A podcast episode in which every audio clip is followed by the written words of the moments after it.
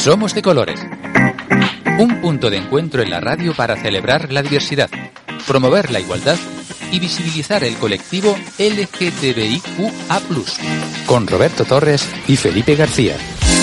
Muy buenas tardes, familia de la radio, una semana más y bienvenidos a este espacio de diversidad en Uniradio Jaén. Saludamos a todos los que conectáis a través de la radio de la universidad en el 103.9 de la FM, también a nuestros amigos, amigas y amigues de Radio Arcoiris Valencia, que llevan acompañándonos toda la temporada, y a todos los que nos escucháis a través de la red de radios universitarias de España, a través de la ARU, la Asociación de Radio Universitaria de España, a la que pertenece esta, la Universidad de Jaén. Hoy vamos a dedicar el programa a hablar de nuestra historia, la del colectivo LGTBI pero desde un prisma diferente, a través del arte. Y lo haremos con Irene Sánchez García, autora del libro La homosexualidad en la historia del arte, que lo tenemos aquí en el estudio, y también con nuestra compañera Alejandra. Muy buenas tardes. Muy buenas tardes. estudio. Eh, vamos a empezar a saludar a todas las personas que nos acompañan.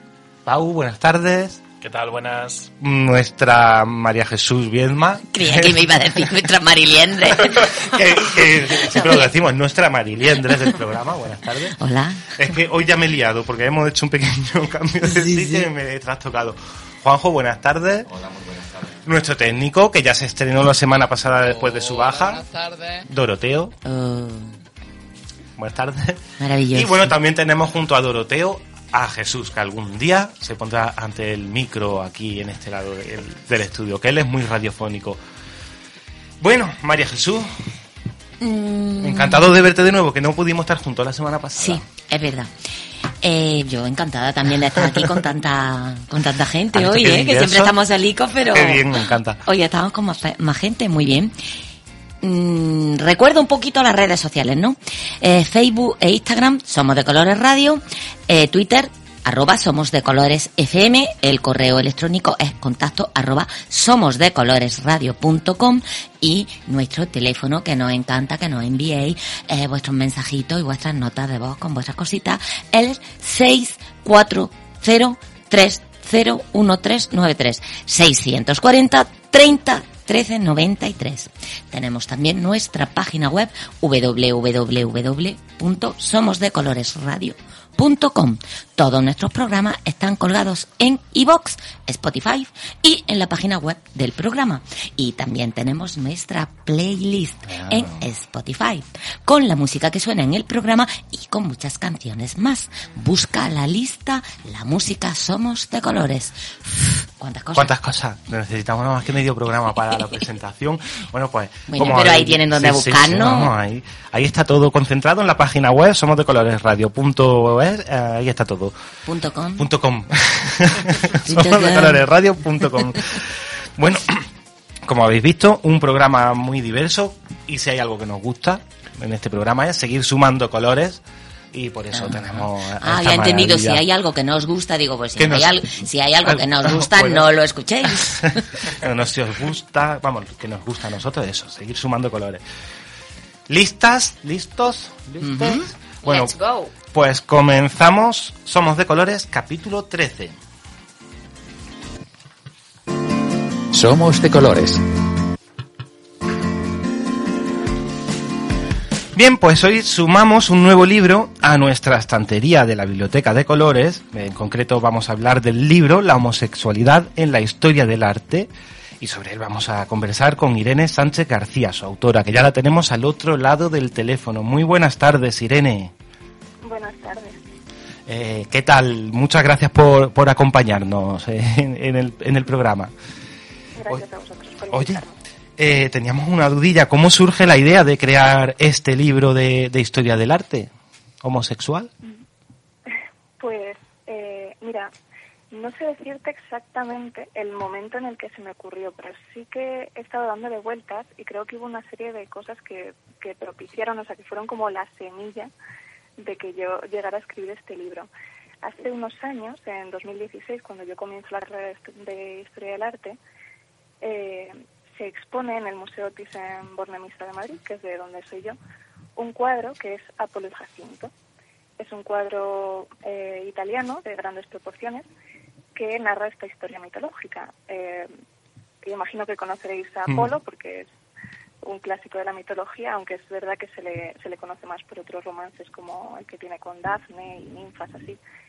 Pero mm, la historia que cuenta este cuadro es muy bonita también. Habla de, de cómo Apolo se enamora de Jacinto, que es un príncipe espartano, y eh, bueno, como se trata de un príncipe muy hermoso, pues no es el único dios que está enamorado de él, están también enamorados, eh, bueno, en función de la, de la versión de la historia, esto, el viento del norte o el viento del oeste, que eh, terriblemente celosos, porque es Apolo quien se lleva a Jacinto, lo que hacen es que una tarde que están jugando ellos dos al disco, eh, cambian la trayectoria del viento y hacen que ese disco, que bueno, sería como un frisbee, ¿vale? Se estrelle contra la cabeza de Jacinto. Entonces Apolo, eh, muy dolido por la pérdida de su amado, lo que hace es que de donde cae la sangre que brota de la herida de Jacinto, él hace crecer una planta que es la que se conoce por su mismo nombre, es la flor del Jacinto. Bueno, pues a mí me parece una historia muy bonita y me hizo plantearme qué más cuadros y, bueno, esculturas y de todo habría de este tipo de temas y ya empecé a investigar y me di cuenta de que no había nadie que hubiese escrito en castellano sobre esto. O sea, había un libro en inglés con el, eh, título muy parecido, que es eh, La homosexualidad en el arte, en este caso, pero no había ningún volumen en castellano que aunara una investigación a, este respecto. Y bueno, pensé que a lo mejor yo era la persona que iba a escribirlo. Hombre, desde luego eh, teníamos muchas ganas de hablar de este tema en el programa y nos costaba eh, mucho encontrar eh, documentación ¿no? y bibliografía sobre este tema. de hecho, mm, ha sido la tuya la que la que hemos encontrado. efectivamente, no, no hay demasiada. ¿no? Bueno, a lo largo de este ratito vamos a hablar de la homosexualidad, ¿no? Como decimos en la historia del arte, pero claro, ¿cuál es el origen del término homosexual? Porque realmente mm, este término tiene muy poco tiempo, es un término moderno. Sí, sí, eso es, el término homosexual junto con el término heterosexual, porque fueron usados por primera vez en pareja, son muy recientes, tienen apenas pues 150 años y fueron usados por primera vez por el autor eh, Karl Maria Kerveny, que es un escritor austriaco, y eh, bueno, para analizarlos un poquito, el término homosexual realmente es una mezcla del griego homos, igual, y el adjetivo latino sexuales, que haría relación, o sea, haría referencia a una relación no únicamente sexual, sino también sentimental. Eh, eh, la, mesa puede participar en cuanto quiera, por supuesto. Vamos a contextualizar también un poquito la historia eh, y, vamos a empezar por, por, el antiguo Egipto y un poco la homosexualidad, ¿no? Eh, ¿Cómo se trataba en, Egipto? Mm, bueno, antes de empezar a hablar de esto, hay que decir que es un poco complejo dar una visión muy clara cuando de la homosexualidad cuando se habla de estas antiguas civilizaciones, pues de Egipto, Grecia, Roma, porque son imperios muy amplios geográficamente y de gran duración en el tiempo. O sea, el imperio egipcio que me has nombrado, sin ir más lejos, o sea, tiene su comienzo en torno al 3000 antes de Cristo. Y ahí comienza el imperio antiguo. Pero es que el imperio medio, que sería la segunda etapa, eh, transcurre alrededor del 2000 antes de Cristo. O sea, cómo no van a cambiar eh, culturalmente, políticamente las cosas, ¿no? En mil años. Pero bueno, yo creo que lo que nos tenemos que quedar de mm, de estas épocas tan antiguas es con que el concepto lo conocí. Hmm. Y en mi opinión, o sea, resulta obvio, pero no lo es tanto, porque es bastante común encontrar preguntas del estilo, eh, ay, ¿ya había homosexualidad, homosexualidad en Egipto? Y es como, pues, sí. sí, obviamente. O sea, yo creo que, que, no sé, que de un pueblo que fue capaz de edificar las pirámides y cosas así, o sea, como no se les va a haber ocurrido lo otro, ¿no? Y, pero bueno, si queremos pruebas más claras, podemos remontarnos simplemente a su religión, o en el caso de Grecia y Roma, a su mitología. La mitología griega está plagada de historias eh, de este tipo de temática, pero es que la religión egipcia también tiene, o sea, también lo menciona. Hay eh, un pasaje en concreto cuando se habla de cómo se separó el, el Alto y el Bajo Egipto, que nombra el sexo entre dos dioses, entre dos hombres en este caso. Entonces, si aparece en su, en su religión, en su mitología, pues está claro que era parte de su vida. ¿Y cuáles son los, mitos y las realidades de, la homosexualidad en Grecia y Roma? Porque todos hemos escuchado alguna vez que estaba ampliamente aceptado, digamos. Sí, pues bueno, en el libro se desmiente un poco ese mito. Em, no, no era todo tan maravilloso como se hace ver ahora. Sí que existían ciertas relaciones homosexuales, por ejemplo, en el plano de Grecia, pero solían ser más bien eh, entre un adulto y un joven. Era lo que se lo que se conocía en ese momento como pederastia, que ahora tiene unas connotaciones terribles, pero pederastia literalmente es amor de niño. Y, y la relación que se establecía entre, entre estas dos personas, entre el adulto y el joven, era como, o sea, el adulto pasaba a ser como un maestro para el joven. O sea, no solo en lo sexual, sino un poco en la vida, de modo que incluso a veces los padres conocían estas relaciones. Entonces es más algo así, más que una gran libertad sexual y tal. Pero bueno, como he dicho, mm, habría que ver en concreto pues la ciudad, la época, porque por ejemplo hablando de Roma, se sabe que la homosexualidad estuvo más aceptada, pues por ejemplo en las en las ciudades-estado como Tebas y tal. O sea, imagino que en las zonas rurales no sería igual. Y también recalcar que estamos hablando de homosexualidad, relación entre hombre y hombre porque entre mujeres estaba incluso castigado. Eh, representaciones de amor sáfico, o sea, amor entre dos mujeres. Quiero recordar que en la antigua Grecia, dentro del arte decorativa, solamente hay dos representaciones, comparada con toda la representación entre hombres en las vasijas, por ejemplo. Mm, ¿Cómo se representaba a grandes rasgos esta homosexualidad? A ver, eh, es cierto que, o sea, mm, el, bueno, tanto el libro como el estudio en general de la homosexualidad en la historia del arte, es verdad que se centra mucho o habla mucho efectivamente de las relaciones entre dos hombres, porque mm, si ese tema ha sido tabú, las relaciones entre dos mujeres, pues bueno, puedes imaginarte que mucho más. Como decía tu compañera, pues estaba incluso castigada y así. Yo me plantearía, o sea, para hablar de la visibilidad de las lesbianas, en este caso en la historia del arte, me plantearía cuál ha sido la visibilidad de la mujer en la historia del arte. La mujer en la historia del arte ha estado muy visible, pero como musa o como modelo, casi nunca como artista. Esto es lo que hace que muchas veces, o sea, que la mayoría de las representaciones homosexuales que se hacen sea de dos hombres. Claro, directamente estamos invisibilizadas tanto como mujeres como dentro del colectivo. Eso sido siempre. Un apunto, una pregunta. Sigue existiendo todavía. Claro. Sigue existiendo. Totalmente. bueno, pues ahí ya entonces estaba el patriarcado haciendo su función. Claro. Claro. Y pues siendo la homosexualidad un tema tabú, eh, ¿qué técnicas se han utilizado para poder introducir estos temas a lo largo de la historia? Bueno, pues eh, esta es una pregunta muy curiosa y a mí fue de las cosas que más me gustó investigar, porque al final los artistas siempre buscan, eh, siempre encuentran caminos ¿no? para mostrar lo que quieren mostrar. Entonces, por ejemplo, un tema que era muy utilizado como excusa para mostrar relaciones homosexuales era toda la temática mitológica. Es decir, cuando llega el cristianismo y con él el concepto de pecado, eh, pues por supuesto se vuelve impensable retratar una escena así. Pero la mitología supone ahí un poco como un vacío legal, porque era algo que ya estaba, que no lo pueden borrar y que realmente forma incluso parte de la historia de la cultura, o sea, tampoco es algo malo como tal. Entonces, eh, a la hora de representar estos temas, eh, sí que había, o sea, los temas mitológicos, sí que había un poco más de libertad, se usaron mucho también como excusa para mostrar el desnudo. O sea, ya no solo eh, relaciones homosexuales, sino simplemente el desnudo, que en ese momento pues también era algo indecoroso.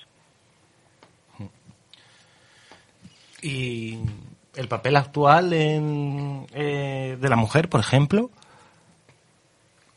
Pues yo creo que ahora mismo, o sea, hay que asumir que la mujer ha estado muy mm, oculta en la historia del arte, ya digo, como artista, pero creo que estamos en un nuevo camino.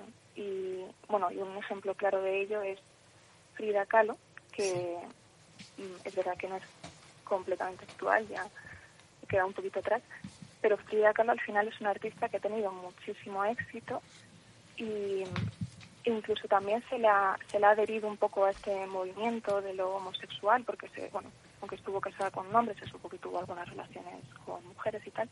Y a mí en lo personal es un artista que me gusta mucho porque mm, a pesar de tener una mm, bueno pues una vida muy truculenta, por resumir un poco tuvo un, un accidente de autobús cuando era joven que la dejó postrada en la cama y luego con muchos problemas de movilidad. Y luego su vida sentimental fue también fue también un poco desastre porque estaba enamoradísima de Diego Rivera pero él la, la engaña con su hermana se divorcian se vuelven a casar. O sea la pobre lo pasó fatal.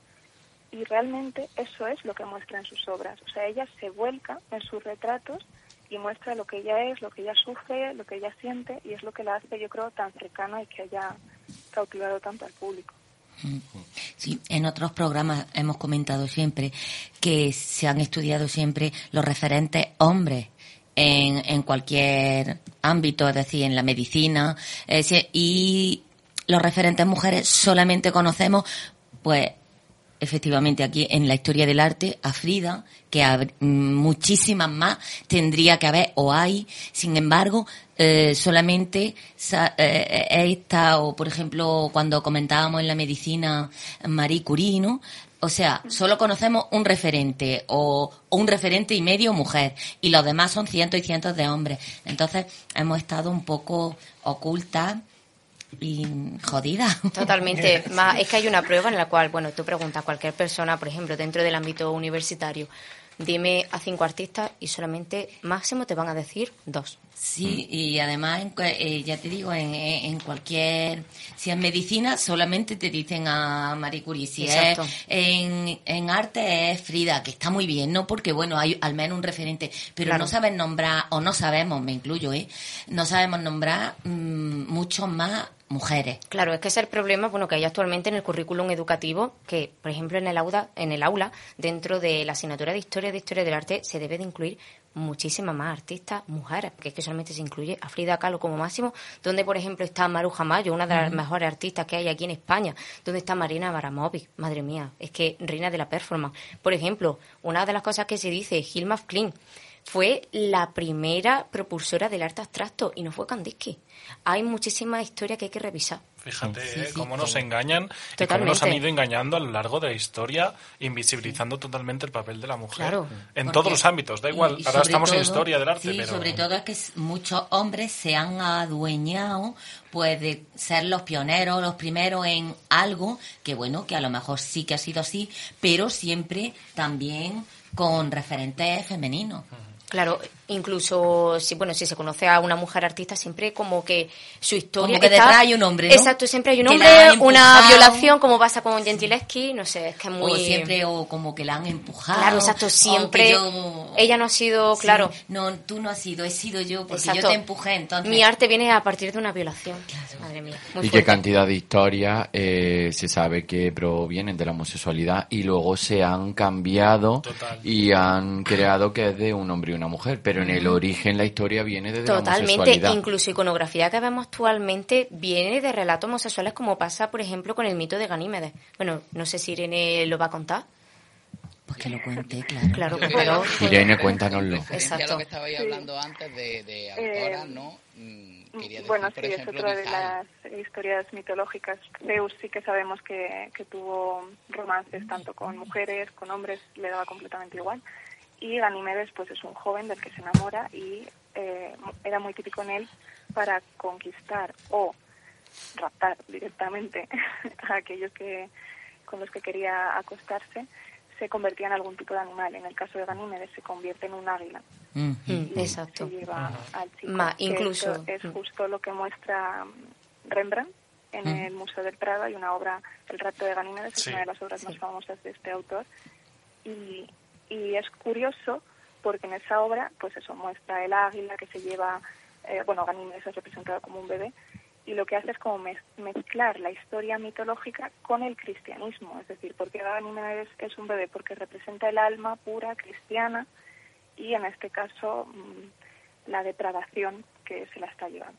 Claro, totalmente. Incluso es que ese mito hace apología a la violación. Bueno, es que básicamente todos los mitos que tenga que este Zeus, es que vamos, el dios de las violaciones. Totalmente. Vaya personaje que asco le tengo a Zeus, perdón, pero incluso una aportación. Bueno, mm, hay aquí alguno que sea Acuario. El signo del zodiaco acuario, pues bueno, no sé si lo sabéis, pero el signo del zodiaco de acuario está representado con un chico que coge una vasija y que en ese jarrón, en esa vasija está saliendo agua. Pues es Ganímedes. Así que que sepáis todas las personas que sois acuario, la iconografía de vuestro signo la representa eh, un chico homosexual. Vaya. Aquí Vaya. podríamos cantar Acuario. Acuario. Irene, cuéntanos de esas exposiciones también que se han hecho especiales en el Museo del Prado y en el Thyssen sobre, sobre esta obra en concreto. Sí, pues es que en el 2017, con motivo de la celebración del orgullo, mm, no sé si se pusieron de acuerdo o fue casualidad, pero tanto el Museo del Prado como el Museo Thyssen-Bornemisza hicieron eh, exposiciones dedicadas a esta temática. Claro, son museos que tienen una ya de por sí una colección permanente gigante, pero es que luego guardan muchísimos más cuadros, ¿no? Entonces no tuvieron ni siquiera que traer cuadros de otros sitios, lo que hicieron fue de su propia colección seleccionar aquellas obras que por alguna razón tenían relación con la homosexualidad. ¿En qué sentido puede tener una obra relación con la, con la homosexualidad? Bueno, pues lo más sencillo imaginar que el tema, que trate ese tema. Pero también puede ser porque el autor fuera conocido homosexual, aunque la obra no trate de eso. Eh, entonces yo, si queréis, he seleccionado una obra de cada exposición que creo que puede ser interesante que no sé si alguno de las habéis mirado con esos ojos. Cuéntanos. Por su parte, en el Museo del Prado hay una, que como digo es de las que están normalmente expuestas, que es la escultura de Hermafrodito. La escultura de Hermafrodito de Matteo Bonuccelli eh, está esculpida como a tamaño real, en bronce, y lo que muestra es un cuerpo andrógino. O sea, parece casi como una chica, pero se puede ver que tiene pene.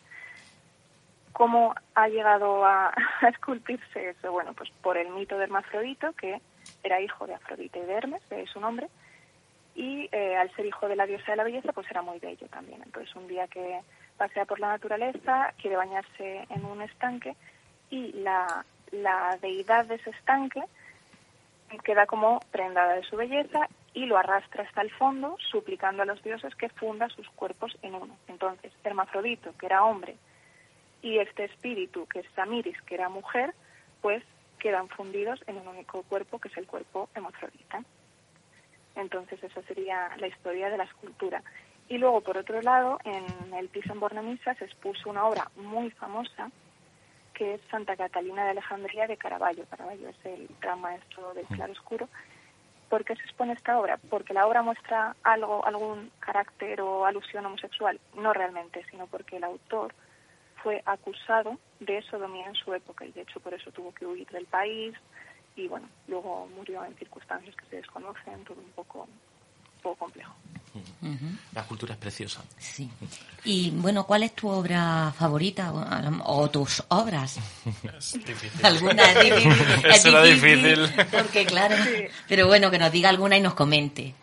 Claro, a ver, es difícil elegir, pero a mí me gusta muchísimo un autor inglés que no es muy conocido, se llama Henry Scott Tuck, de finales del siglo XIX, o sea, del impresionismo, Ujú. Cuyos temas principales eran el desnudo masculino y la juventud, siempre en un marco marítimo, la playa, los barcos y tal. O sea, a mí me recuerda un poquito a Sorolla, con la diferencia de que, bueno, Sorolla pinta de una forma un poco más inocente, Sí, pinta de unas mujeres tal. Eh, este hombre mm, se deleita mucho en la representación del cuerpo masculino, crea escenas muy bonitas, muy, muy eróticas, muy íntimas, esa sería la palabra íntima. Ujú. Y es una pena porque tras su muerte fue casi completamente olvidado, hasta que en 1970 lo redescubrió la primera generación de artistas y coleccionistas abiertamente homosexuales y bueno, pues la verdad me alegro. de hecho, la portada del libro es, es una imagen suya. Ajá. Bueno, pues ya sabéis, apuntarlo por ahí y estaremos atentos y miraremos sus obras, claro. Y, ¿Dónde puede adquirir tu libro quien nos esté escuchando, Irene, y tenga interés en profundizar un poquito más? Pues principalmente online. Es la forma más fácil de encontrarlo. Sé que luego hay una librería en Málaga que lo vende también, una librería especializada en esta temática, pero ha, ha estado siempre y, y principalmente online. O Perfecto. sea, para Pues, comprarlo de forma online. pues luego en la página web pondremos el enlace directo también, para que sea más fácil. perfecto. Así que, pues Irene Sánchez García, autora del libro La homosexualidad en la historia del arte, muchísimas gracias por, por habernos acompañado y, y darnos estos apuntes. Vale, muchas gracias a vosotros. Ha Sí, por placer. darnos su visión, porque mm, es una visión eh, bonita que, que los que no miramos el arte así, o los que no estamos dentro de eso, pues nos ayuda muchísimo a ver esas obras de diferente manera. Mm, Es un placer escucharte. Y bueno, a mí me gustaría decirle a Irene que a ella le encanta Frida Kahlo y a nosotras nos gusta mucho tú. Totalmente de acuerdo. Pues- es muy importante pues- de verdad que se siga haciendo este tipo de trabajo y tú has hecho un pinito dentro de, bueno, de, de un ámbito que está muy poco explotado dentro de la historia y de la historia del arte, ¿eh? Y hacer ahora mismo esos pinitos son muy importantes. Claro que sí. A- además, eh, con un libro autoeditado, ¿no? Sí, eso es. Eh, yo es que antes de escribir historia del arte estudié diseño gráfico, entonces cuando me planteé publicar el libro, pues mm, pensé no solo lo que Irene, no nos vuelvas que más lo locos, quiero- diseño gráfico también. ¡Qué maravilla! Pero Me quedo loca. No nos saquen más cosas que ya vamos. Flipante. Sí, y sobre todo autoeditado. Es que es muy difícil también, pues eso, planteárselo y hacerlo y venderlo y... Enhorabuena. Muchas gracias. Pues esperamos volver a contactar contigo muy pronto. Claro, cuando queráis. Un abrazo. Gracias. Un abrazo. gracias. Adiós.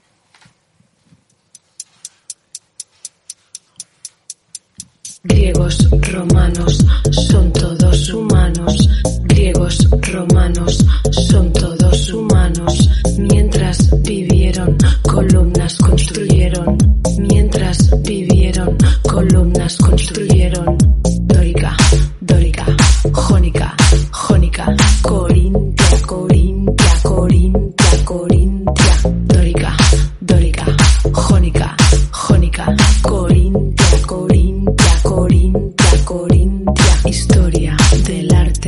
penes con pincel, famosos, pintaje, sin píxel con papel. Da Vinci, Botticelli, el Bosco Caravaggio, Rubens y Tiziano,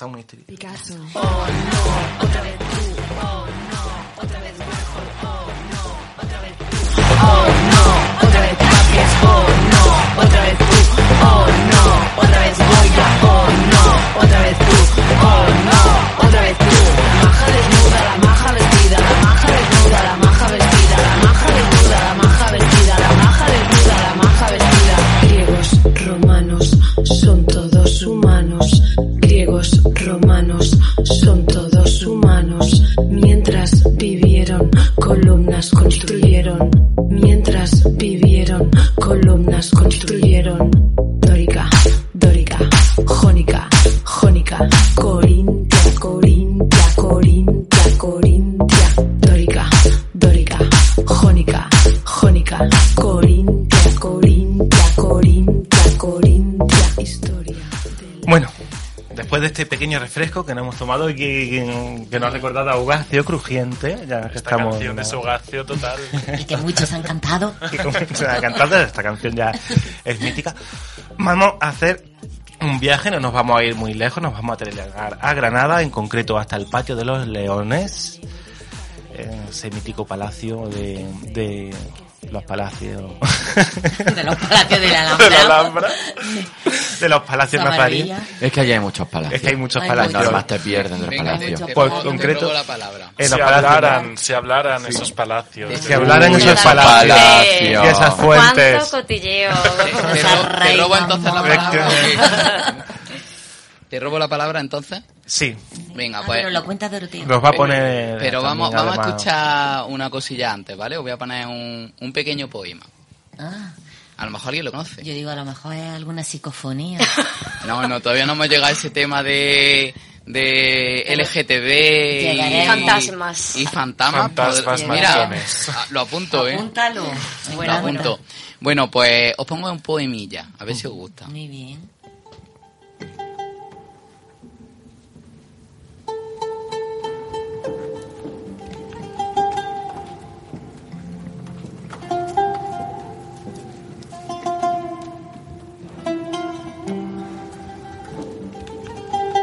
Bendito sea aquel que otorgó al imán Mohamed las bellas ideas para engalanar sus mansiones. Pues, ¿acaso no hay en este jardín maravillas que Dios ha hecho, incomparables en su hermosura, y una escultura de perlas de transparente claridad, cuyos bordes se decoran con orla de aljófar?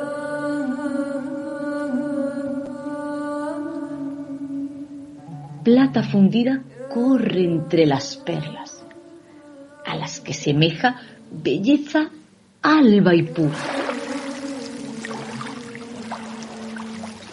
En apariencia, agua y mármol parecen confundirse, sin que sepamos cuál de ambos se desliza.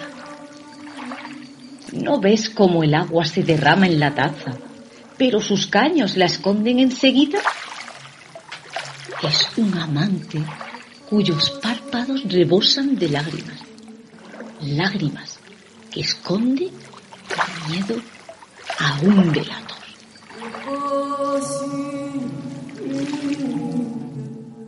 No es, en realidad, cual blanca nube que vierte en los leones sus acequias y parece la mano del califa que, de mañana, prodiga a los leones de la guerra sus favores? Quien contempla a los leones en actitud amenazante sabe que solo el respeto al emir contiene su enojo. Oh descendiente de los ansares, y no por línea indirecta, herencia de nobleza que a los fatuos desestima. Que la paz de Dios sea contigo y pervivas incólume, renovando tus festines y afligiendo a tus enemigos. Bueno, y ahora os cuento un poquito a qué viene esto, porque está relacionado un poquito con historia. Yo no soy historiador, no he estudiado apenas historia, la historia que se estudia en el instituto, pero esta historia pues no la conocía. Para eso... Esto va también de historia de la arquitectura. Claro, ¿eh? para eso os La historia que se recomiendo... estudia os en el recomiendo instituto es una historia muy chunga. que lo sepas. Para eso os recomiendo que si, que si vais a Granada, contactéis a través de Instagram con garbeo-tour, que es un chico que se llama Jesús Pirieto García, desde aquí lo saludamos, que fue quien nos contó esta historia. Bueno, pues es fabuloso, es un guía espectacular. Bueno, pues esta historia, este poema, está grabado en, en la Fuente de los Leones, en el, en el borde que rodea la Fuente de los Leones. Si lo pronuncio bien, y corrígeme Alejandra, es un poema de Im Samrak. Ah, porque digo, si es en inglés. ¿Vale? Eh, todos los poemas o todas las escrituras que hay en la Alhambra están, están, eh, lo diré, están escritas por, bueno, no escritas directamente por él, pero sí, lo diré, es que no me sale la palabra. Bueno, sí, están escritas por él, por así. Grabadas. Aunque no estén grabadas por, por puño y letra, pero sí están escritas por él, ¿vale? Entonces, bueno, pues si había escuchado con atención, habla de, en una de las partes del amante, de las lágrimas derramadas, de delatores. Bueno, pues este, este chico nos contó que, que, bueno, que él estudiando historia del arte, porque es historiador, pues se preguntaba que si en el patio de los leones una de las casas que hay es a la derecha, quiero recordar, estaban las concubinas y a la izquierda estaba la reina, ¿quién era el amante?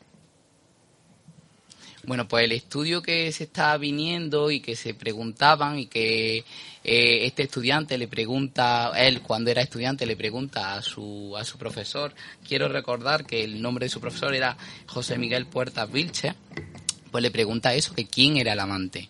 Y dice, ¿quién crees tú que puede ser el amante? Pues el amante parece ser que fue el propio poeta. El propio poeta era el amante de Mohamed V. Y bueno, lo último que he descubierto esta tarde es que, que parece ser que Lorca ya tenía cierta inspiración en ese poema. Oh. Así que ahí tenéis, ahí tenéis mi, Lorca está pidiendo un programa ya.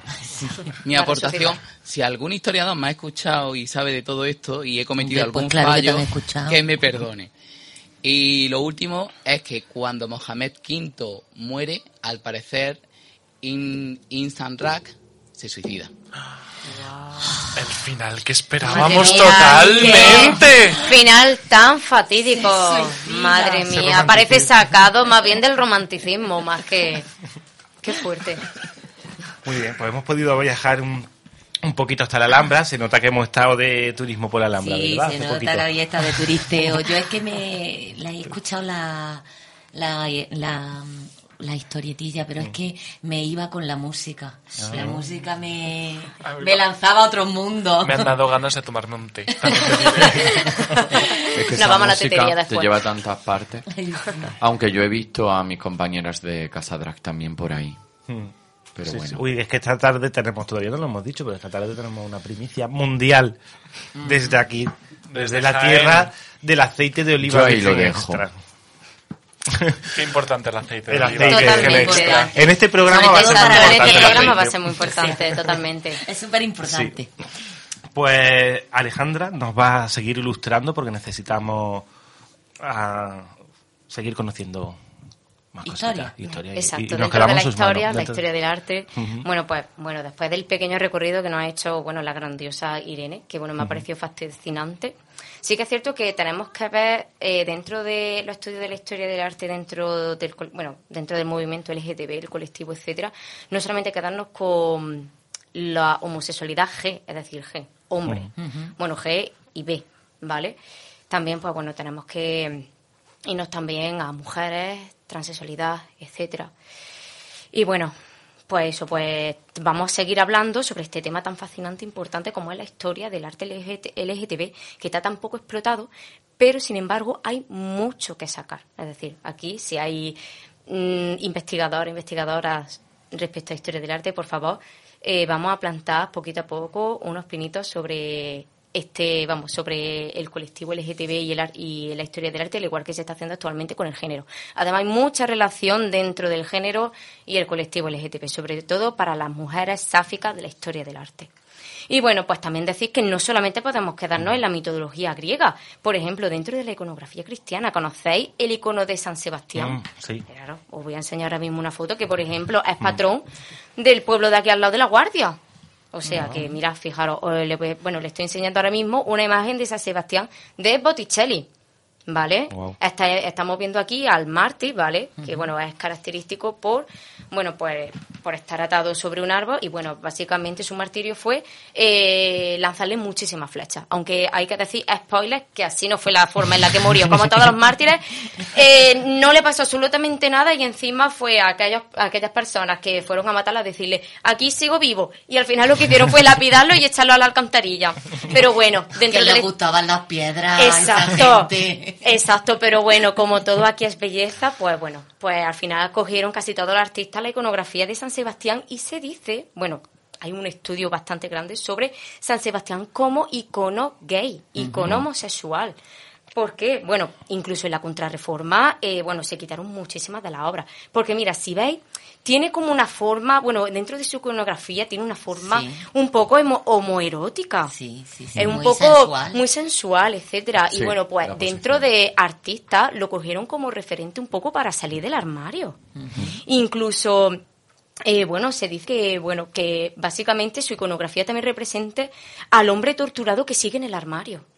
Y en el 2011, creo recordar, varios colectivos le pidieron a Benedicto XVI, ¿vale? Es decir, colectivos que están dentro de eh, la Iglesia Católica, que eh, lo nombrasen como el protector, como el... Sí, el protector, el, el, el icono dentro del, eh, Del del, movimiento LGTB, colectivo. dentro de eh, la la Iglesia iglesia. Católica, Claro. exacto, como, Como su referente, Antón como su santo. Exacto, el santo LGTB San Sebastián. Lo que pasa que, bueno, ¿Qué pues... respondería? ¿Qué respondería? Ya vosotros podéis Bueno, imaginar. Benedicto es más moderno, ¿eh? Bueno, y ahí La semana pasada leí un... Es que acabáis de decir eso, me ha venido Sí, a la cabeza. sí. La semana pasada leí una noticia que hay una- un país en el que la iglesia ya va a casar a personas del mismo sexo. Exacto, a O lo sea, mejor- del mismo sexo, del colectivo. Es... Lo habéis dicho y me ha venido. Y creo que era importante Bueno, y, también y decirlo. aprovechando de San Sebastián, hay varias películas. Yo que soy de cine de colores, hay varias películas por ahí también referente a, a este tema de San Sebastián como, como mártir del colectivo, ¿eh? Y si no recuerdo mal, había dos santos más también, Sergio y Baco. Bueno, eran- sí, pero de- eh, estamos hablando de iconografía cristiana. De ahí también, sí, estos son Mm. católicos. Estos son, por lo menos es lo que yo tenía entendido. Por ahí tenía yo un artículo que había leído sobre eso. Sí. Sí, la verdad que es que, bueno, es un Mm. tema que actualmente se está estudiando y que, bueno, es que ojalá de verdad llegue a ser patrón del colectivo LGTB dentro de la Iglesia Católica. ¿Se conseguirá? No se sabe. Pero bueno, ahí está. Seguro que sí. Esperemos. que somos Si muy sabéis alguna, claro, y si sabéis alguna historia más y cosillas de esas, ya sabéis, 640 30 13 93. la publicidad. Y bueno- para que nos manden y que no, nos gusta siempre las anécdotas. Claro, exacto. mm, y todas estas historias que son súper interesantes. A ver, repítelo, Chu, el teléfono, por favor. 640 30 13 93. Hola, mi Bingo. Hola, mi bebé. Llámame, llámame. Llámame, llámame. Hola, mi bebé. ¿Cómo nos gusta? Llámame, llámame. Totalmente, qué icono cuéntame, dentro de. Eurovisión, ¿eh? Bueno, dentro de Eurovisión se podría estudiar también dentro Oh. de la historia del arte performático y musical Mm. de Eurovisión como referente LGTB, ¿eh? Mm. En Europa y en Estados Unidos. Y bueno, Cuidado. exacto. Y bueno, pues eso, mm, la introducción esta a San- Sebastián quería, pues bueno, un poco que se abriese, que se viese que dentro de la historia del arte LGTB no solamente nos podamos quedar en la mitología eh, pagana, sino también en la cristiana. Y bueno, actualmente, bueno, sobre todo a finales del siglo XX y actualmente en el siglo XXI, cuántos artistas, sobre todo dentro de la performance, de las happening, etcétera, están incidiendo dentro de la lucha LGTB un poco como activismo. Activismo se le Ujú. conoce a, bueno, básicamente como dice su nombre, al activismo dentro del arte y cómo se está utilizando esto, eh, bueno, pues para reivindicar la figura LGTB. Y bueno, hay mucha relación. Y bueno, pues por eso es muy importante investigar y estudiar la historia del arte desde esta perspectiva queer, porque es apostar por un nuevo horizonte necesario de visibilizar. Muy importante, y además, sobre todo con los artistas que están surgiendo actualmente. Que es superimportantísimo, Ma- vamos. Voy a citar a Richard Meyer, que es un docente de Historia del Arte de la Universidad de Stanford, ¿vale? Que, bueno, que él dijo, inscribir la cultura queer dentro de la historia del arte significa redibujar las fronteras de lo que cuentan como arte y de lo que cuentan como historia. Significa buscar rupturas en la división entre arte elevado y baja cultura, y me parece muy indicado porque bueno, dentro de sectores, como antes ha dicho la compañera, eh, siempre eh, tanto eh, se puede estudiar tanto estudios de género como eh, estudios del colectivo LGTB en historias que nosotros creemos que ya las sabemos, pero hay que de nuevo reescribirlas. Y bueno, pues como hemos dicho antes, eh, el colectivo LGTB está asociado a política. Básicamente todo es política, al igual que el arte. El arte está muy asociado a la política, a los movimientos sociales, etcétera. Por ejemplo, eh, los disturbios de Stonewall. Lo he dicho bien, ¿no? Muy bien. Es que mi nivel de inglés es un poco regulero.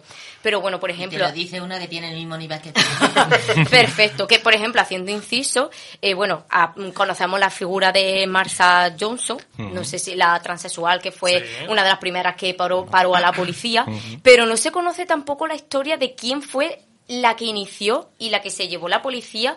eh, bueno, en ese disturbio que fue Ujú. Stormé de la de la Arbeire. Stormé de la Beire, no sé si lo he dicho bien, pero que fue básicamente una lesbiana negra que fue la que empezó el disturbio en sí, la que se llevó la policía. Y ella, cuando se la llevaba, ella fue la que dijo, ¿y aquí nadie va a hacer nada?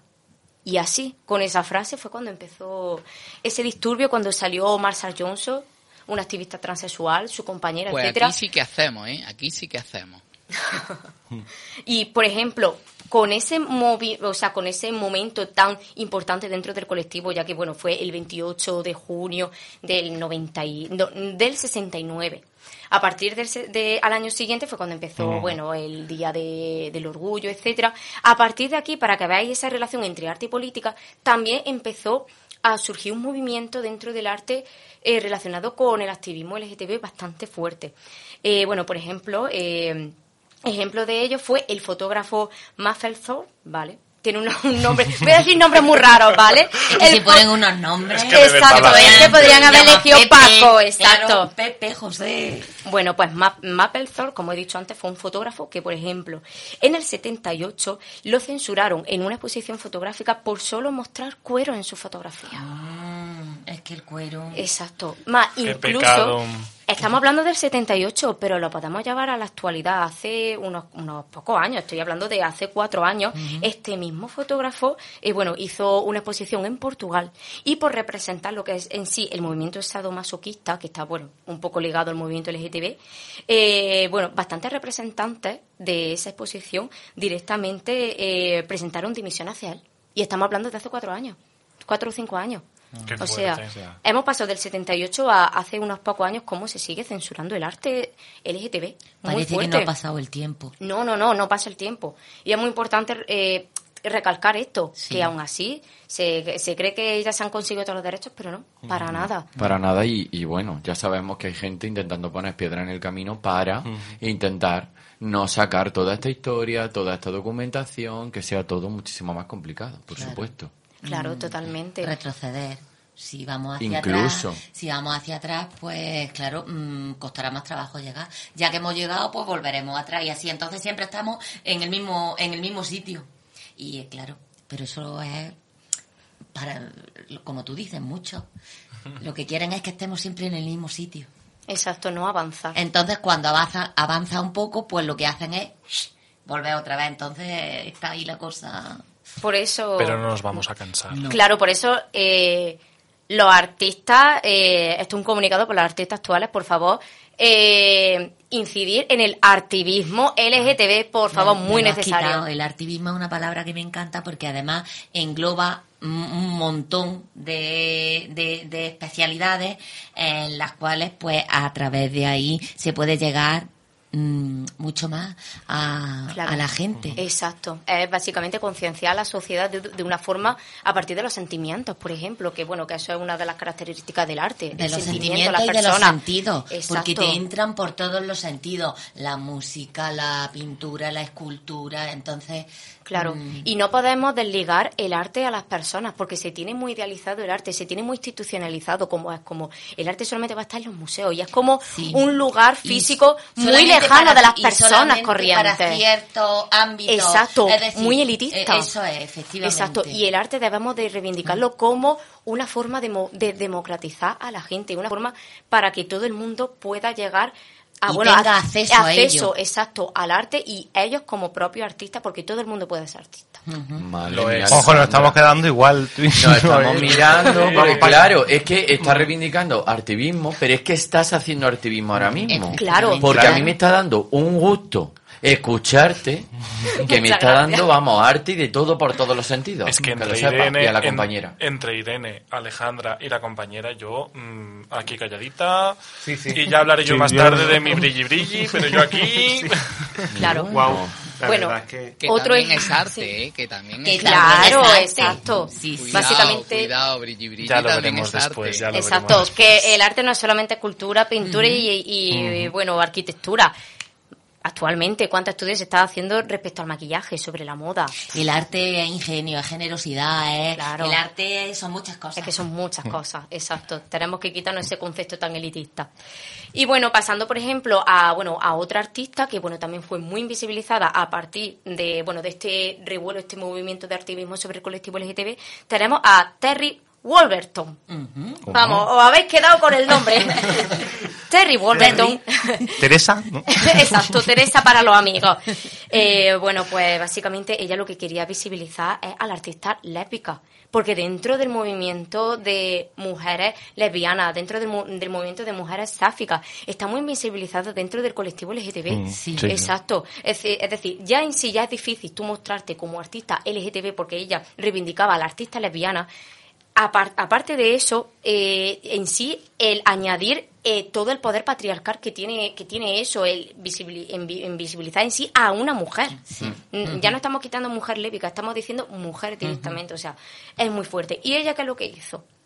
Pues ella básicamente lo que hizo fue crear la llamada Great American Lesbian Art Show, es decir, básicamente en siglas, galas.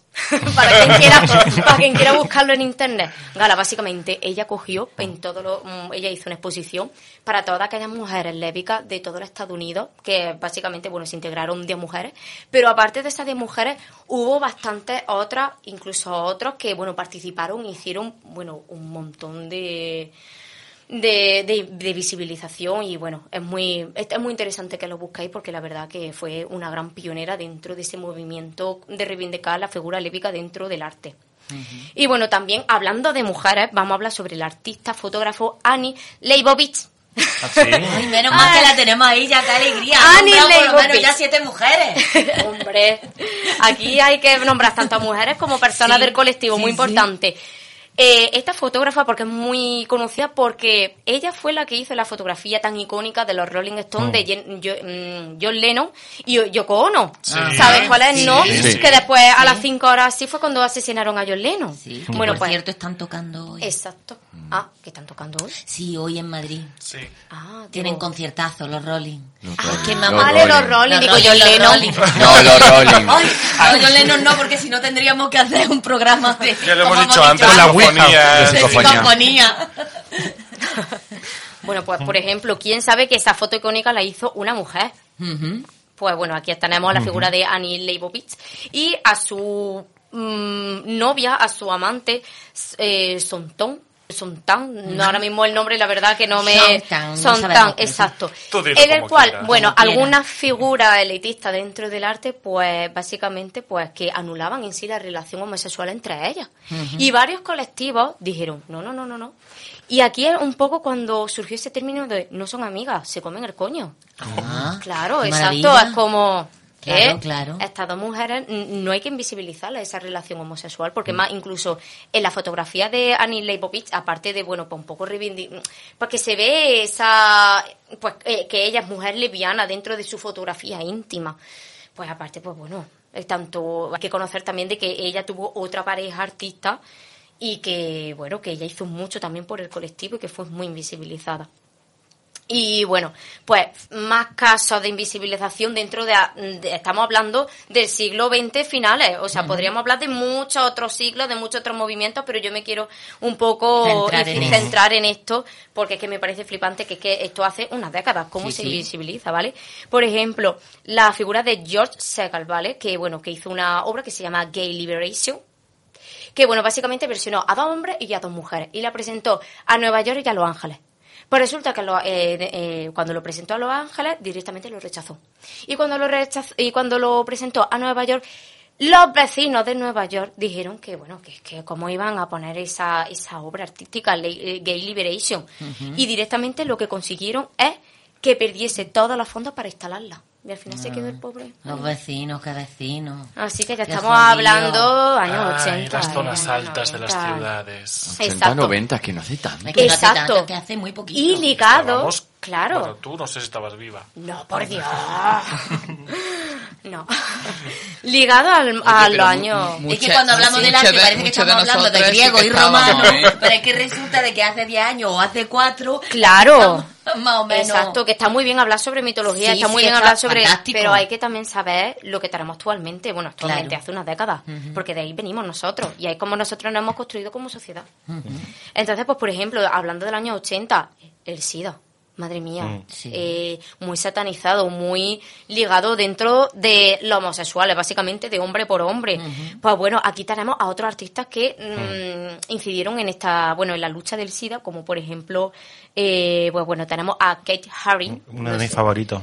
Bueno, Me pues encanta. Kate Haring, por ejemplo, en el MASBA de Barcelona hizo un gran mural. Sí, cierto, cierto. Exacto. Un poco, pues, ¿no? Haciendo ese activismo sobre el tema del SIDA y, bueno, un poco de frenar esa, esa asociación hacia la homosexualidad, ¿no? Que el SIDA lo tiene, o sea, que lo Ujú, puede lo contraer puede todo el mundo, da igual tu- de tu orientación sexual, da igual de tu género. Que es lo que estamos diciendo, que son temas de los 80 y que desgraciadamente están en- muy en actualidad eh, con lo que ha ocurrido con el virus de, Exacto, del mono. el mono. Cómo se ha intentado estigmatizar de nuevo al colectivo, cómo se filtró lo primero un bulo y bulos, estigmatizando ya al colectivo cuando a la nada se eh, descartó y no tenían nada que ver con... Lo fuerte es que las administraciones apoyaron esos bulos. En eso es lo que más sí. Totalmente. Eso es lo que más fuerte me parece, que las administraciones públicas lo apoyaron. Y En estoy un- hablando del Ministerio de Sanidad, ¿eh? no estoy hablando de cualquiera. Sí, sí. En un principio sí. Ya no sé si el ministerio o la noticia y medio de comunicación, pero es verdad que en un principio se lanzó desde plenos medios de comunicación de primera... Claro. de prime time. De nuevo, otra vez eh, surge un virus, surge bueno una enfermedad y se sataniza y se básicamente se hincha a palo al colectivo, bueno, en este caso G, sobre todo, bueno, G y B. Y es muy fuerte y por eso es tan importante este tipo de bueno este tipo de, de presentaciones sobre la historia del arte LGTB porque así conocemos a iconos y dentro de ese, conocer a esos iconos podemos llevarlos a nuestra presente, a nuestras nuevas realidades. Es decir, coger ese icono y decir, mira, estas personas hicieron esto, esto y esto. Y por eso lo que está pasando actualmente, podemos darle el giro a la tortilla y decir, no lo estáis haciendo bien, porque este artista hizo esto, esto, esto, y lo podemos llevar a nuestro presente. Es decir, cogerlo Total. como icono y llevarlo a nuestro presente y decir, eh, para, porque esto es lo que pasó hace, hace, cuar- eh, hace 40 años y es lo que está pasando actualmente. Mm. No sigamos Claro, en el hay bucle. que recordar para que no Exacto, se pueda repetir. hay que recordar y no y Sí. para no entrar dentro de ese Claro. bucle. Parece que, hemos Exacto. perdido la parece que hemos perdido la memoria muchas Sí, veces. y cuando tienes memoria lo que quieren es quitártela. Claro, más y bueno, actualmente Borrarla. dentro, Borrarla. exacto, son los hay intereses políticos ya que tenemos. que exacto, de quitar la memoria histórica. Te voy a borrar, te voy a borrar. Claro, Casi, porque si no, de ti, recordando no no existe. Como no Exacto. existe, no ha pasado. Exacto, muy Entonces, si pasa ahora, pues no pasa nada, porque como nunca ha ocurrido, estamos empezando a aprender y Que como punto positivo, eh, es cierto que... que Vale, vas a ponerlo, sí. Eh, ah, como punto positivo, es cierto que con este tema, muy rápido, eh, nuestro colectivo y muchísima gente se lanzó a redes a paralizarlo en seco. Sí. Pero Claro. en, en máximo 24 horas eso se paralizó. Entonces es cierto que también contamos con, con una patrulla de colores LGTBIQ que, que bueno, que también es muy importante que, que sigamos así de, de unidas y de claro, unides no perder Claro. la fuerza. Para que en cuanto se quiera producir, eso se paralice y nos defendamos de nuevo. Hemos hablado muchas veces de las redes sociales y de lo malo, pero también hay que hablar de lo bueno de las redes sociales. Y aquí Claro, tenemos a un sí. experto en redes sociales que es nuestro compa. Bueno, experto, tú sabes, con la práctica, pero vamos, sí, es verdad que, que también tiene su parte Sí, buena sí, y es su- verdad su que en este positiva. caso la gente se lanzó muy rápido a defender todo lo contrario y, a, y muchísima campaña de no estigmatizar Claro, eh, en este en concreto. exacto. fantástico. Y bueno, retomando otra vez de nuevo a lo que lo mismo que ha pasado ahora, a, bueno, lo que pasó hace, bueno, hace unas décadas con el tema del SIDA, por ejemplo, otro gran artista importante español, Pepe Spaluí, el cual el hombre este dijo, mira, Perdón, es que le has pronunciado también este nombre. ¡Hombre! Perdona, No, lo tenía que decir. Te ha salido Ya- de bien. ha salido... Pepe Se nota que sabe un buen inglés. No tendré el B1, o sea, tendré el B1 de inglés, pero hombre, tengo el C2 de español. ¿Cómo te ha salido Nota eso? de dónde vengo. malagueño lo Español y andaluza. Hombre, Pues perdona por la interrupción, pero es que... Para nada. Yo Lo tenía que decir. Fantástica. bueno, pues este hombre, a partir de, con- de contraer el SIDA, dijo a todos sus amigos, vamos ahora mismo a las calles de Madrid y me vais a coger entre todos, vamos a hacer aquí una especie de Semana Santa y me vais a dar vueltas por toda, por toda la avenida de aquí de Madrid. Porque a partir de, bueno, el movimiento, bueno, de lo que pasó con el SIDA, muchos artistas se callaron. Es como que hubo mucho miedo. Por eso vamos a trasladarlo, a, a trasladarlo ahora. No tenemos que tener miedo, no tenemos que quedar invisibilizados. Tenemos que hacer como Pepe Spaluí. Exacto, salir a las calles y hacer ese activismo, ese artivismo y bueno, esa performance como hizo este hombre. Y bueno, Es que el miedo es lo peor que le puede pasar a las personas, porque el miedo paraliza. Exacto, y además este hombre, por ejemplo, fue toda una revolución para todos los artistas, en este caso hombres de España dentro del colectivo G y B, porque, bueno, dio voz a todas las personas que contrajeron SIDA. Mm. Y la verdad que Pepe Spaluí, increíble. Pues a este nos lo apuntamos. Para Nos quedamos con nos Pepe. quedamos con Pepe. ¿Ves como al final había uno que se llamaba Pepe? Hombre, aquí hay que Nos mencionar quedamos con Pepe. aquí hay que mencionar a Nos mujeres, a hombres, a todo el mundo y a gente española, hombre. Sí, Anda sí. que no hay artistas españoles y, Y cuando nos pase algo de mujeres. eso, eh, seguir los pasos de Pepe. que me ha Exacto, encantado. Pepe, hasta allí a la calle que fuiste un gran revolucionario. y bueno, pues bueno, Aprovecho para lanzaros, y perdonad las interrupciones, No pero para nada. lanzaros que ya mismo tenemos eventos del orgullo donde habrá exposiciones, ¿vale? De artistas jiennenses ahí. Ahí. Va a ser, va a ser Ahí, ahí, un ahí, orgullo, ¿dónde? un orgullo muy cultural. Sí. Muy cultural. Y en muy breve sale toda y- la información. Y muy orgullosos de ese orgullo. exacto, totalmente. Muy Vamos, bien, luego parece. tendréis que, dar, que irnos informando, ¿no? Si no es a través de la radio, porque no sé hasta cuándo llegaremos en esta temporada, pero a través de las redes, ¿no? Sí, sí. Totalmente. Totalmente. Poco a poco, poco a poco. A finales de esta semana sale ya. Está en el horno.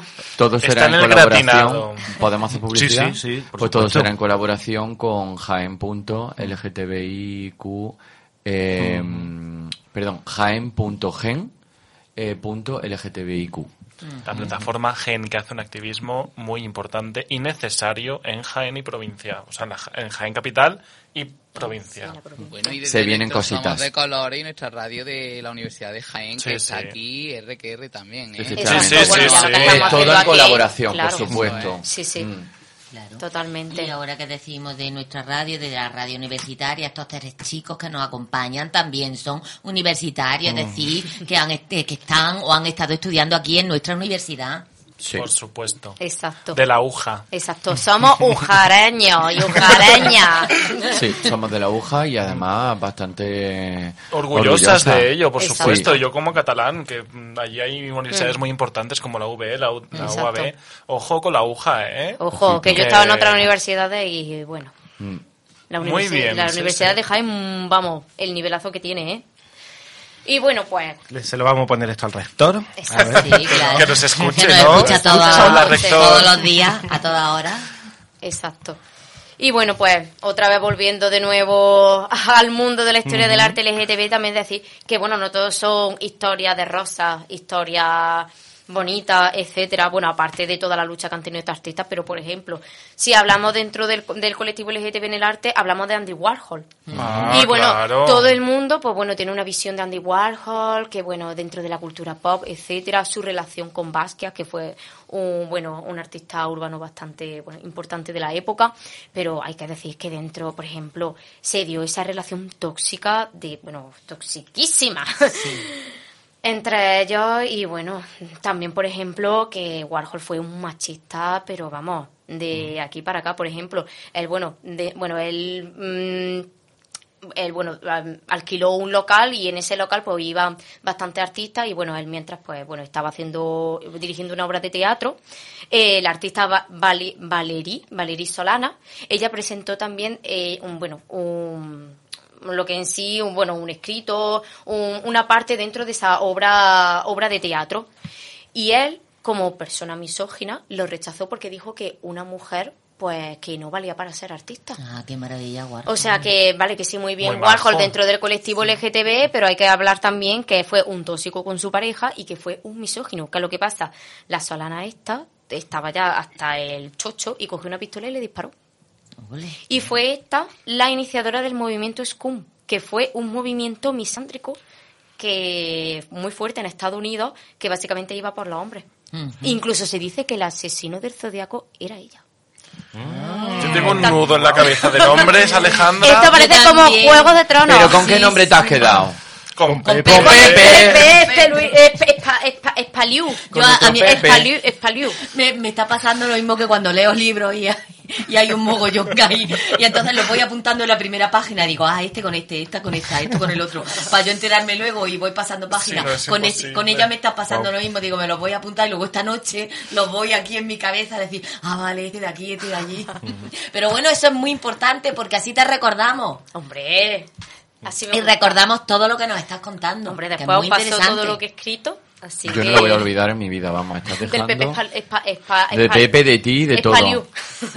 Y bueno, ya para terminar, vamos a hablar también que, bueno, uno de los dentro de los movimientos artísticos muy importante las performances, o sea, que actualmente está en auge. Decir que, bueno, esto tiene mucha relación con lo queer, con el, bueno, con la obra de Judith Butler, el género en disputa, Sí. bueno, que, bueno, la gente que está muy informada sobre el movimiento LGTB Sí. sabrá todo lo que ha hecho ella respecto al género, a lo que es género, lo que no es género, etcétera.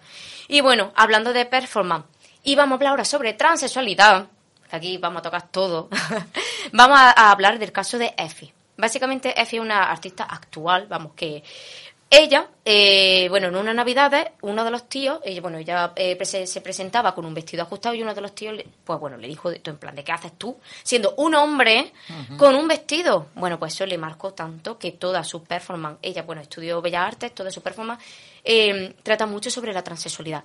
Y eh, en el 2011, recuerdo, se presentó delante del Congreso, se sacó 10, eh, espérate, ¿cuánto era? Medio litro de sangre porque ella quería representar en sí que se, bueno, la menstruación sin útero y sin óvulo. Es decir, básicamente la menstruación de las mujeres trans. Y ella cogió y en medio del congreso se presentó, hizo un círculo y empezó a bañarse con sangre, con, bueno, con esa sangre que se había sacado, empezó a hacerse una mascarilla, empezó a coger tampones y empezó a, a remojarla en, en sí, en la sangre. Bueno, fue totalmente un icono. Madre mía. Porque básicamente está también visibilizando a las mujeres trans. Total. Muy importante. Y actualmente hay muchas artistas trans. O sea, increíble. Y bueno, por ejemplo, dentro de dentro de la performance también habla de la drag queen, bueno, de la drag en general, no de la drag queen, que básicamente su objetivo es en sí burlarse de las tradiciones de la identidad de género y de los roles. Es una forma también de eh, que sacar su alter ego, ¿no? Un poco el reírse de todo aquello que nos ha establecido el patriarcado, la sociedad, el capitalismo, etcétera. Al contrario de lo que la gente piensa, que con el drag se están estimulando y se están arraigando más las todos los Sí, en sí, lo, la, básicamente los códigos patriarcales. Exacto, exacto. mm, Es exacto, que- totalmente lo es contrario. Es es cogerlos, hacerme los míos ¿no? Claro, y hacerlo como exacto. yo quiera. Que es cierto que hay muchas, bueno, muchas artistas drag que sí que es cierto que han Claro, claro. Pero que tenemos que recordar que el drag no es misógino. No. Otra cosa es que haya artistas drag que lo estén llevando a cabo, pero bueno, cada vez menos. Por ejemplo, el caso de Uga- Ugacio Crujiente, tú ves eso y dices, ¿cómo va a ser eso misógino? Es que es imposible. ¿Qué tiene eso es de misógino? arte. Totalmente. Y bueno, decir básicamente apunta del movimiento drag, que bueno, empezó básicamente con el teatro isabelino, que bueno, se empezó a un poco a visibilizar a partir del siglo XIX, un poco era como una crítica hacia la sociedad. Después en Estados Unidos, en la década de los 30, pues se llevó un poco a lo que era básicamente eh, bueno, actuaciones, etcétera, y ahí un poco que salió la figura del drag en América.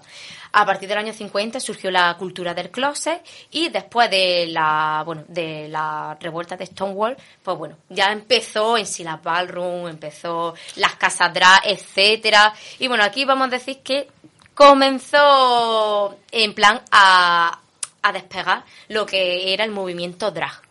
Qué buena introducción has hecho a la sección que viene a continuación. Totalmente. Wow. De verdad.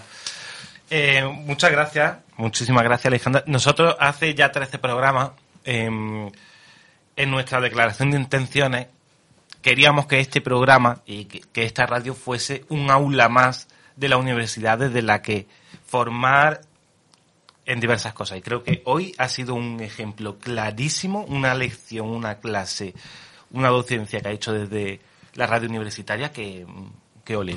Un aplauso. Muchísimas gracias. Porque ha sido interesante. A vosotras por o sea, eh, traer a gente para visibilizar. Lo pequeña que es y lo que sabe, lo que hay ahí Sí. dentro, ¿eh? Cuando Y estábamos es hablando... que lo cuenta con, con esa Desparpajo. con ese Sí, desparpajo, con ese que es que te queda mm, Vamos, Yo, por mirando ejemplo, y que soy- diciendo, ay, que sí. siga, que siga, no Que te siga. cansas. Exacto, yo soy una persona que a mí me cuesta. Sí. Que nos cuesta la historia o la historia del arte por lo que sea. Efectivamente. Y sin embargo, atrapa. Además lo haces tan didáctico, con esos ejemplos Mm. como tan cercanos, tan del día a día que lo entiendes tan bien. Así que no da buena, compañera. muchísimas gracias, de verdad, me saqué los colores. Cuando hablábamos de preparar el especial este, que ya podéis entrar a en- para escucharlo, el especial de Drag Race, me lo comentaba, dice, vaya a alucinar con Alejandra, y vamos, totalmente, Yo lo dije. un ojeador de esto, un total, enhorabuena. Alejandra Gracias. es luz. Oye, pues vamos a seguir con este tema que también nos interesa mucho, que tenemos noticias frescas, que tenemos al SEO y tenemos aquí los acordes de una mítica Cindy Lauper mm, que está sonando ya para adentrarnos en esta casa.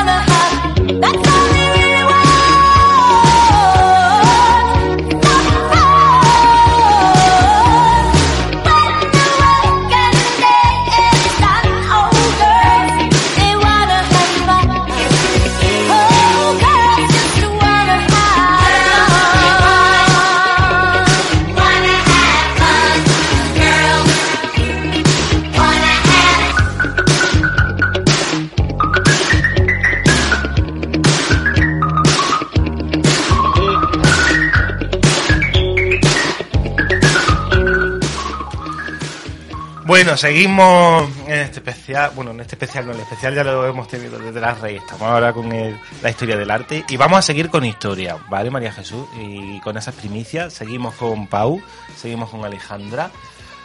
Una cosita, bueno, di, di. No, iba a decir que has hablado de la canción de Cindy Lauper y quiero Sí. decir que es una aportación de nuestro compañero Jesús que dice que cómo no vamos a tener esta canción como portada de esta sección, ya que aunque no sea una canción eh, específicamente del colectivo, es una persona que ha apoyado Mm, totalmente a- al colectivo y hay que apoyar a esta señora sí o sí. Así que gracias Jesús por tu aportación.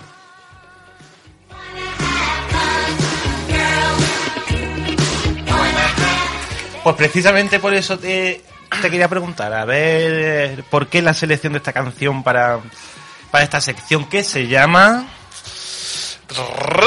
Mundo Drag. Bueno, vamos Bueno. a empezar con el salseo. ¿Quiénes soy? ¿Quiénes soy?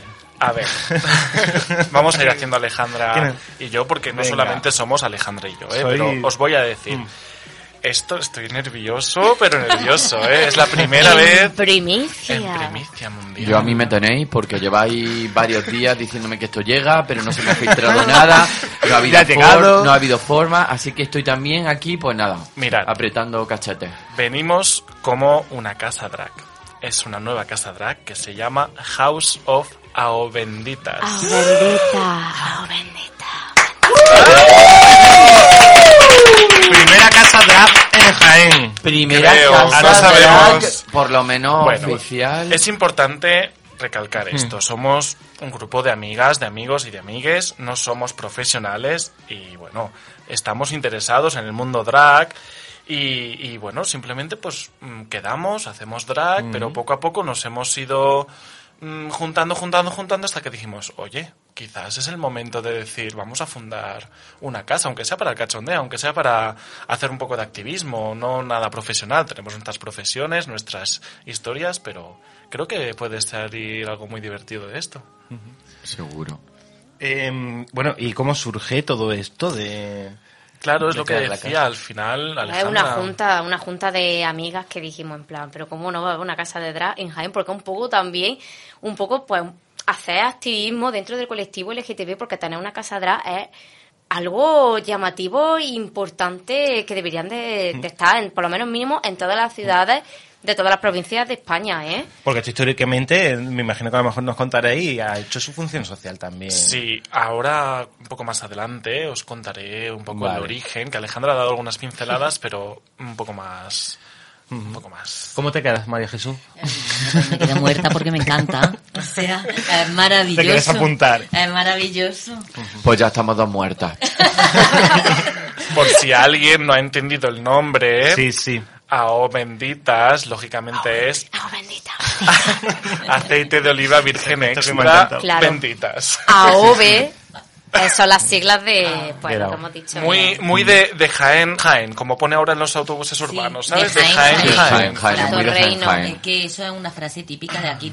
A ti cuando te preguntan de dónde eres, tú dices de Jaén, Jaén, porque si no dices de, de Mengiba, Claro. de Mengiba, Jaén o de la. Guardia, Jaén, pero como somos de la capital, Claro. es Bueno, de Jaén, Jaén. o Yo solo no soy dice- de aquí, ojo, pero bueno, Claro. que la casa bueno. es de aquí y es muy Y que no sé por qué, ¿de dónde? De Jaén. Y le dicen ellos, ¿pero de Jaén, Jaén? Claro, exacto. Claro. Ya dices, sí, sí, de Jaén, Jaén, de la capital. Y luego sacan otras cosas, que qué pasa con lo del Jaén y polla, en fin. que eso es otra historia que no tiene nada que ver con lo que se imagina la gente, pero bueno, lo podemos dejar para otro Nosotras pretendemos hacer un poquito de movimiento drag en la ciudad y más para adelante, si acaso, en el resto de la provincia y divertirnos sobre todo. Sobre todo es nuestro divertirnos y objetivo. que la persona, o sea, las personas que están dentro del colectivo que también se diviertan y Sí. que también participen un poco el mostrar a Jaén que no solamente aquí predomina en sí el rol heterosexual, cis, eh, patriarcal, no, que Mm. aquí hay muchísimas distintas identidades y por y eso que queremos... Jaén también es de colores. Claro, exacto. sí. Y que... Exacto. ¿Y, y, mm, dónde tenéis la sede, se puede decir? O, Uy. porque es que me tengo que marchar y estoy deseosa de saber cosas. No, todavía estamos muy al principio. Estamos Ah. empezando con esto y sede como tal no hay. Ahora es como una idea y bueno, y os juntáis el grupo de... Sí, vamos, este verano habrá cositas. Exacto. Habrá cositas, pero sede como tal no. No. Ojalá tuviéramos dinero para tener un No, local exacto, sede. no, dinero no. Si algún patrocinador Dinero no, quiere que hable con nosotras al Di- teléfono, ¿cuál? Claro. Dinero no, pero mira, están los ayuntamientos, Sí. está Diputación, está también la Universidad Popular Municipal, hay también un montón de asociaciones vecinales que también, bueno, necesitan movimiento Sí. en su asociación. Entonces, si desde aquí nos escuchan, pues mm, ya sabéis que tenéis así unos locales, unas cosillas que están ahí muy vacíos, muy mm, que nadie Muerto va muerto del asco y entonces pues para estas cosas y otras muchas más pues se pueden ofrecer Además, vamos, yo me entero de que hay un curso en la Universidad, Universidad Popular de aprender con Casa Drag y todo este mundo y me apunto. Más de una. Más de, Más una, de una. Que todavía ni lo Así sabe que, que se va a ahí hacer. lo Exacto. dejamos. claro Porque para vosotras, ¿qué supone el drag? Claro, es que eh, eh, Porque- es muy personal. Para claro. cada una puede suponer, para Alejandra una cosa, para mí otra, las compañeras que no están aquí, que son Alejandra, que son Monse, Jesús, Carmen Rosa y Rubén, que al final somos seis, que estamos aquí en representación, pero somos seis. Puede suponer mucho, pero Monse siempre dice que la cul- cultura drag le permite descubrir, experimentar con la expresión artística, lo decíamos antes, ¿no? Eh, también y reivindicativa. Y además es una forma de hacer activismo. Es una forma de hacer activismo, de pasártelo bien, de aprender a bailar, de aprender a hacer manualidades, porque estamos haciendo cosas muy raras y muy divertidas para mm, com- como show.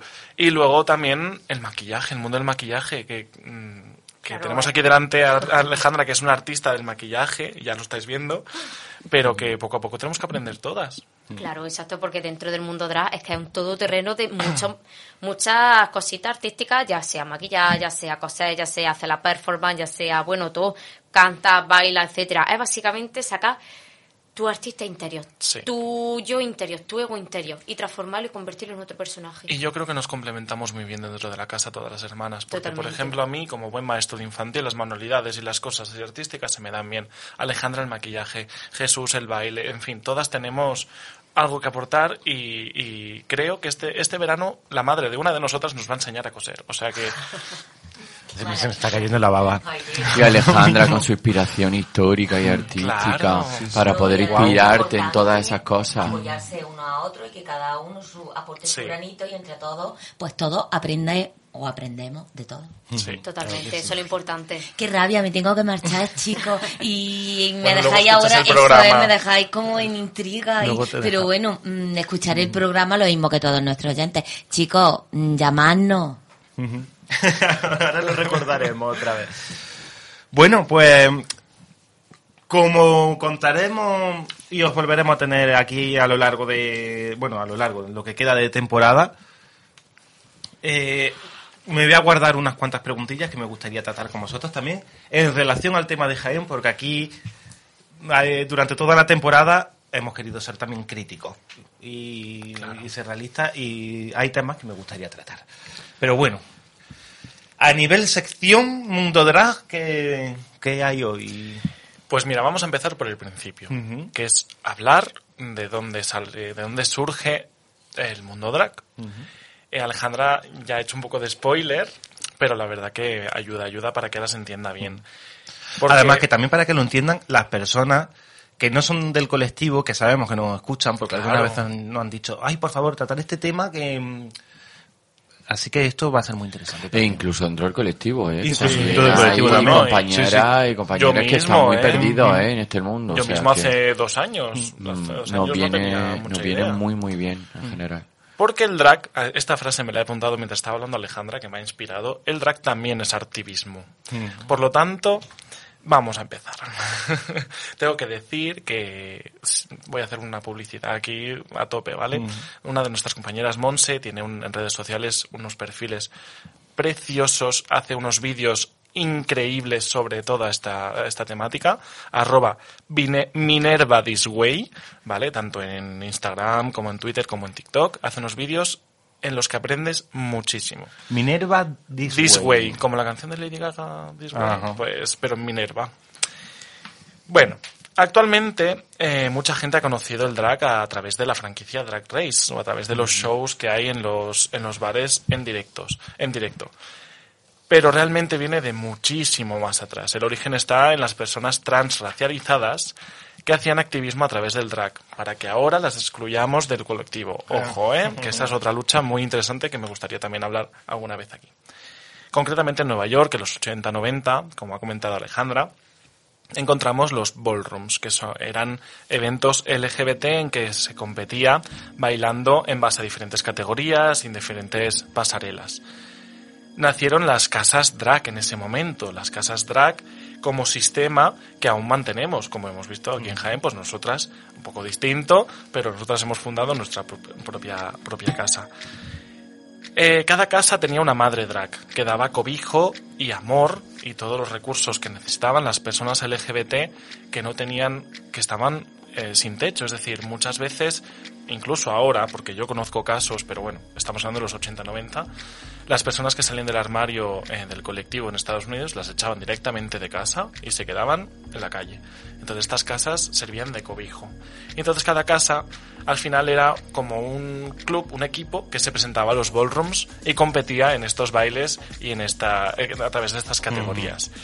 Y al final esta es el, el origen. Quería ser breve porque hemos hablado mucho y ya está. A lo largo de las siguientes sesiones, creo que, las que queden este año y espero que el año que viene podamos seguir teniendo esta sección brilli brilli. Compañera, el, el, referente cinematográfico así hoy por hoy más cercano sería Pose. Pose totalmente. Vale, para que la gente quizás si la ha visto, que ha tenido bastante repercusión, pues pueda hacerse una idea cinematográfica. Claro, y además también el documental Paris is Burning. Sí, Tanto la serie Pose que está en Netflix como el documental que dice la compañera son muy importantes porque al final de manera muy fácil entiendes el origen de todo este movimiento y ves que realmente, bueno, pues es una forma artística de, de, divertirse y de competir sanamente, lógicamente, a través de categorías y poco y de apoyo. Y de apoyo, claro, claro. y de apoyo entre el colectivo.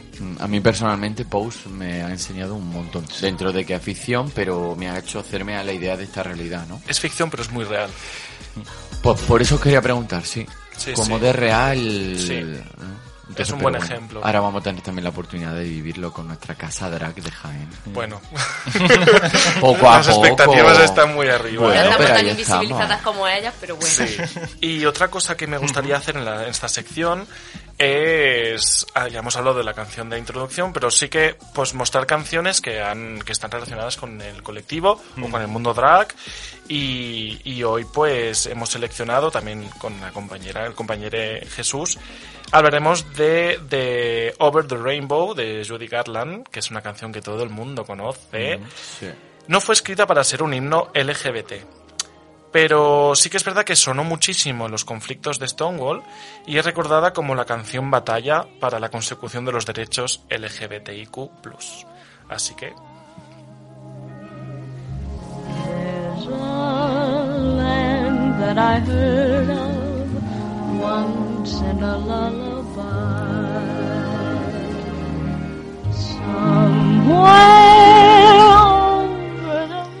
De hecho, yo quería añadir que si recordáis nuestro primer nuestro primer programa, yo hablé sobre un poquito sobre lo que estás ahora mismo añadiendo tú y por ahí va la cosa, así que continúa, continúa.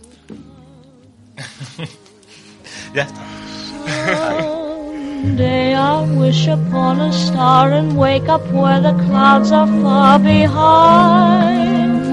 Bueno, pues muchas gracias y os tomamos la palabra aquí rápidamente. Encantadas, porque al final también una de las funciones de la Casa Drag, como hemos dicho, es hacer activismo y este programa es activismo. Exacto, y gracias a vosotras por, por dejar que hayamos venido y que hayamos hecho este esta publicidad, esta, esta primicia, es que vamos. Hombre, ha sido un honor, pero el problema es que cuando aquí entra alguien echamos la llave y ya no puede salir. Bueno, Tendrán que venir a rescatar el resto de las chicas de la casa. Bueno, pues esto ya se nos está acabando y ¿Querías comentar algo? Sí, yo también quiero daros las gracias a mis compañeras al día de hoy. La verdad que tener la oportunidad, que para mí ha sido la primera vez vivirlo así en, en un estudio y me parece que va a ser algo inolvidable. Así que gracias por, por esta tarde que hemos compartido y todo lo que he aprendido. Esto es uno de los puntos de, de estos encuentros que tanto necesitamos también para hablar y que hablamos Sí. mucho también en las reuniones de GEN y que lo queríamos hacer desde, desde un estudio también porque nos permite una difusión y además que la radio es muy mágica también y es muy fácil de llegar a las personas y, y- tocar la fibra. Así que, bueno, que eso, que gracias por haber venido. Escríbenos un correo a la dirección contacto arroba somosdecoloresradio.com o búscanos en las redes sociales arroba somos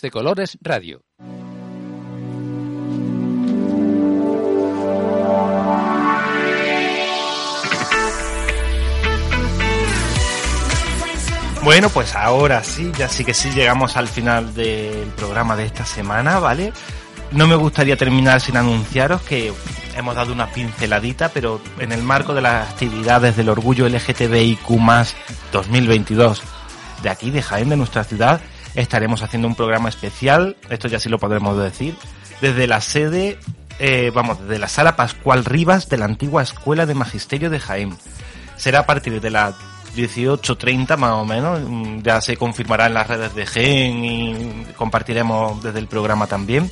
Y por supuesto, estáis invitados a asistir como público. Felipe, mm, muchas gracias, nuestra despedida ya. Muchas gracias Roberto, gracias equipo. Muchas gracias también, Pau, Juanjo, Alejandra. Muchísimas Ha sido un, gracias. un placer pasar esta pedazo de tarde que hemos pasado de divertido, radio. ha sido divertido. Gracias por la invitación y la oportunidad. Totalmente. Muchas gracias, Jesús, también, que te lo tenemos ahí al otro lado y nos saluda. Muchas gracias también a María Jesús Bienma, que se nos ha tenido que ir hoy un poquito más temprano. Gracias también a Irene Sánchez García.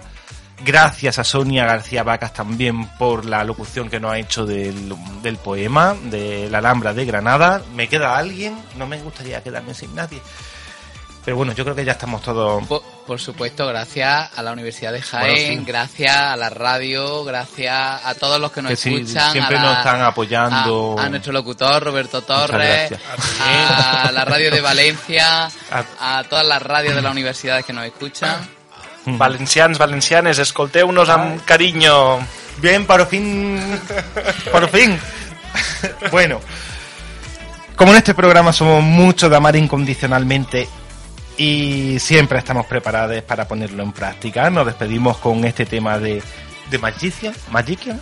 Magician. Magician. Magician. Ready to Love. Nos volvemos a encontrar la próxima semana para seguir celebrando la diversidad en la radio con muchas ganas. A todos, feliz orgullo LGTBIQA, que ya estamos en el mes del orgullo y que nadie borre vuestros colores.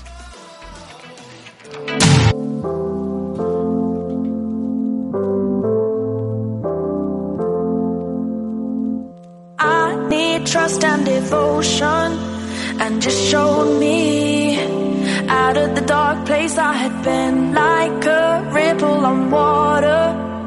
You reached me showed me how to love.